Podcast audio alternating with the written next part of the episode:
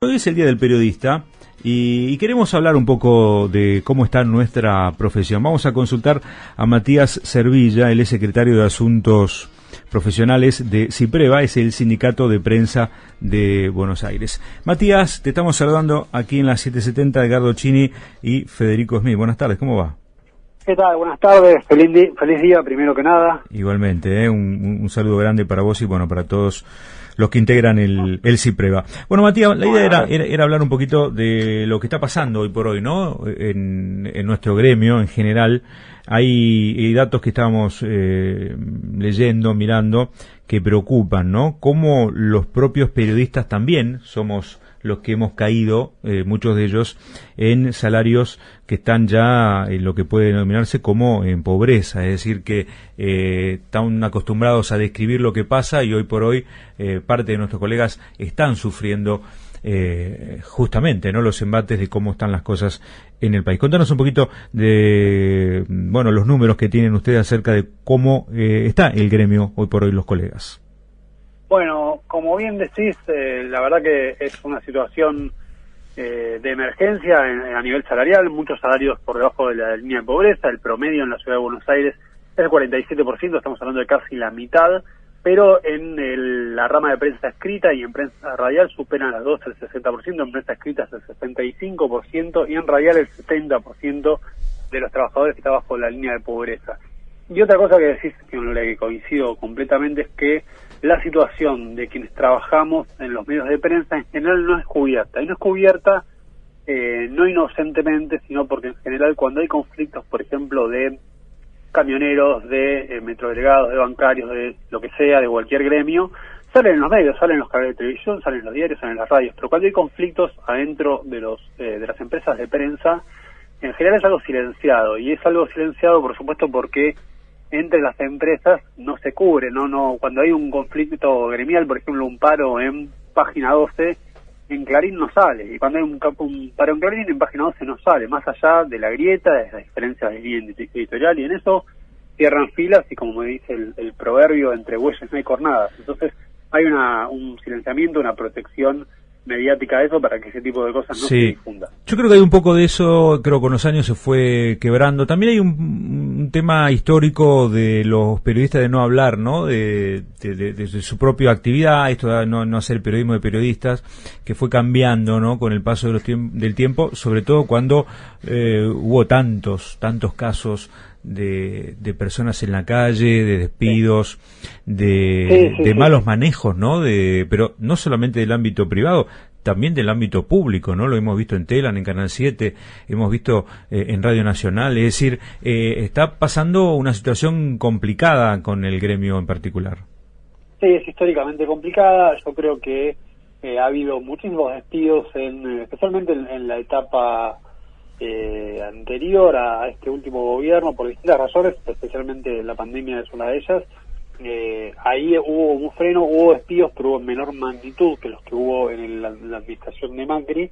Pero una de las cosas en las que estamos cayendo es que si bien se recuperó, por lo menos estos son los datos que muestran los números, además de la sensación, y eso digo, tratamos de, ocuparnos desde el sindicato de hacer un relevamiento, una encuesta concienzuda a más de mil trabajadoras y trabajadores de la ciudad, de, prensa en, medios de, la ciudad de Buenos Aires. Y una de las cosas es que eh, se recupera el trabajo, pero con pluriempleo para poder llegar a los mismos salarios, que son salarios muchas veces eh, bajo la línea de pobreza. Entonces hay gente que tiene tres, cuatro trabajos, cuando antes tenía uno solo y le alcanzaba más o menos para vivir, ahora tiene varios trabajos y aún con eso eh, no llega, o, o, empata un poco o no llega. Y es una situación que, bueno, un montón de gente que tiene un montón de laburos para poder llegar a lo mismo. Es de una gravedad extrema porque si bien el dato uno diría, bueno, hay más gente con trabajo, incluso gente que fue despedida de medios, que ahora sí tiene trabajo en medios, pero eso es en un punto oculta la situación de extrema gravedad salarial. Y eso viene acumulándose con los años, no es que es algo nuevo, sino que es algo que viene increciendo después de muchísimas paritarias muy malas, muy a la baja en la mm. ciudad de Buenos Aires, mm. que hacen que, bueno, en una situación de crisis económica, eh, pegue mucho más. Matías, eh, Edgardo Chini, ¿cómo te va? Buenas tardes. Edgardo, ¿qué tal? Em, no, nada, viste, lo, en mi caso peinando canas, eh, yo hacía ahí un, un, recuerdo este, de la etapa de los claustros, eh, cuando migraban desde, de la Universidad de, Letras, de Filosofía, este, de Sociología, a lo que fue creada en los primeros años de la democracia la Universidad de Ciencias de la Comunicación y fue un auge impresionante. Eh, porque pensaba también en, en, los jóvenes, en algún sentido, en la, en la invitación, ¿no? al tema del ejercicio periodístico, eh, con compromiso, este, la idea de hacer pensar, si estábamos incluso al inicio del programa Mariano Moreno y a, y a Rodolfo Walsh. Eh, y lo que y lo que uno de los datos que vos este, diste, diste y me, gustaría este, reformularlo, el 65% en lo que hace a esta situación es de la de la, de la actividad escrita, del, del periodismo gráfico, ¿sí? Sí. Eh, no, digo porque viste que es eh, el que más se privilegia en lo que tiene que ver con el tiempo para para analizar una noticia, para, para dedicársele a, dedicarle a, la escritura y demás. Sí, sí, sí. Eh, y entonces digo, también está en crisis la reflexión y la calidad del periodismo, ¿no? Absolutamente, y está estrictamente relacionado.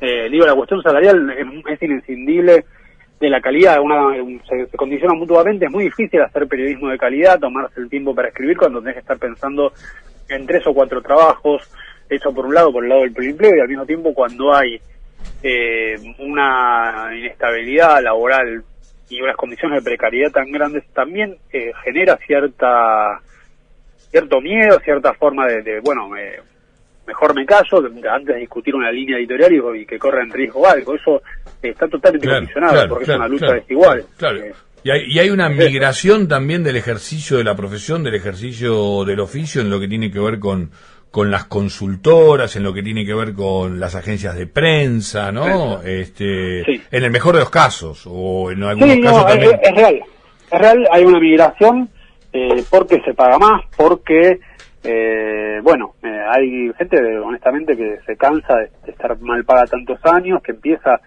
con, bueno, con la ilusión de hacer periodismo, de, de hacer, eh, informar a la gente, de todo lo que tiene de bueno el periodismo, que también lo estamos celebrando hoy eh, y después de, muchas malas eh, se desilusiona ¿no? con la profesión. Pero al mismo tiempo hay que pelear por ese periodismo de calidad porque además de, ser una profesión hermosa, es importante para la sociedad, es realmente importante para la sociedad, para informar, para que la sociedad esté más informada, para que tenga mejores decisiones. Es una tarea realmente importante el periodismo. Entonces, me parece fundamental, nosotros como sindicato estamos convencidos de eso, de dar la pelea por mejorar las condiciones de trabajo, porque eso también va a mejorar esa información. No es casual eso, digo, cuando está depreciado todo, es muy difícil eh, que todo tenga buena calidad, más allá de la pasión, el voluntarismo que ponga cada persona individualmente.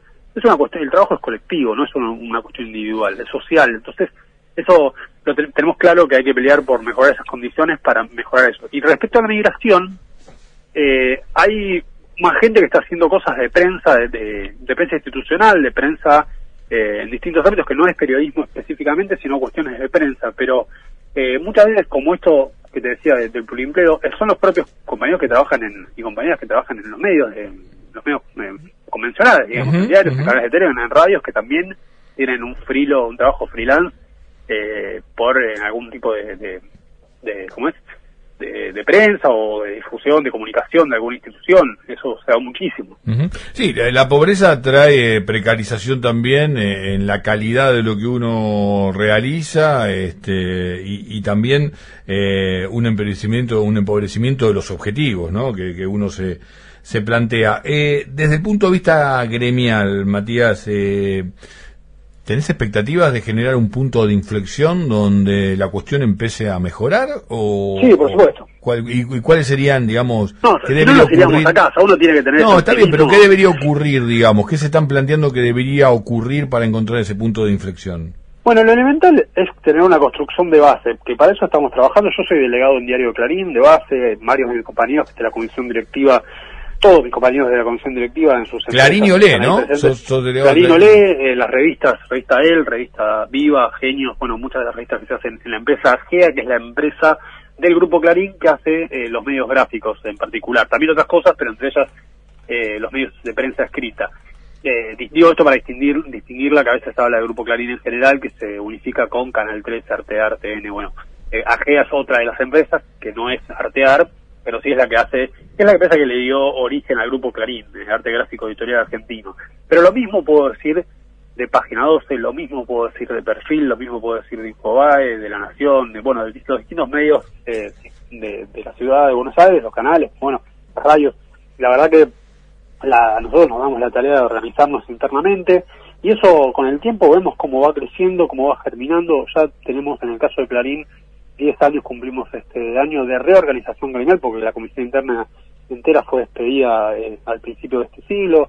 Eh, bueno, básicamente creemos que la solución viene por ese lado porque en cualquier lugar donde uno mira, donde hay buenas condiciones de trabajo, te mencionaba antes, camioneros, aceiteros, la bancaria, bueno, cualquier de, esos sindicatos, básicamente las, las, construyen eh, dando pelea. Uno ve que hay paro bancario, que hay paro camioneros, que, bueno, tiene que ver con la, fuerza que tiene la, organización interna. Y yo creo que no hay forma de mejorar condiciones laborales sin este tipo de lucha. No existe una situación en la que venga un dueño de una empresa y de la nada te dice, te dice no sé, che, estás laburando muy bien, te voy a aumentar solo. Uno por lo menos tiene que, en general, digo, en el 99% de los casos, tiene que ir a pedirlo de alguna manera y si es colectivo, mucho mejor. Si se hace de manera colectiva, mucho mejor. Y esa es la forma de conseguir mejoras laborales en cualquier parte del mundo, no solo acá, ¿no?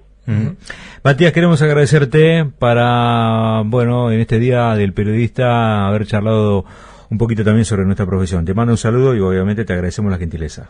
Bueno, felicitaciones y felicitaciones por, hacer, por ejercer el oficio con dignidad. Bueno, un abrazo grande para vos y feliz día nuevamente. ¿eh? Matías Servilla, secretario de Asuntos Profesionales de CIPREVA, el Sindicato de Prensa de Buenos Aires.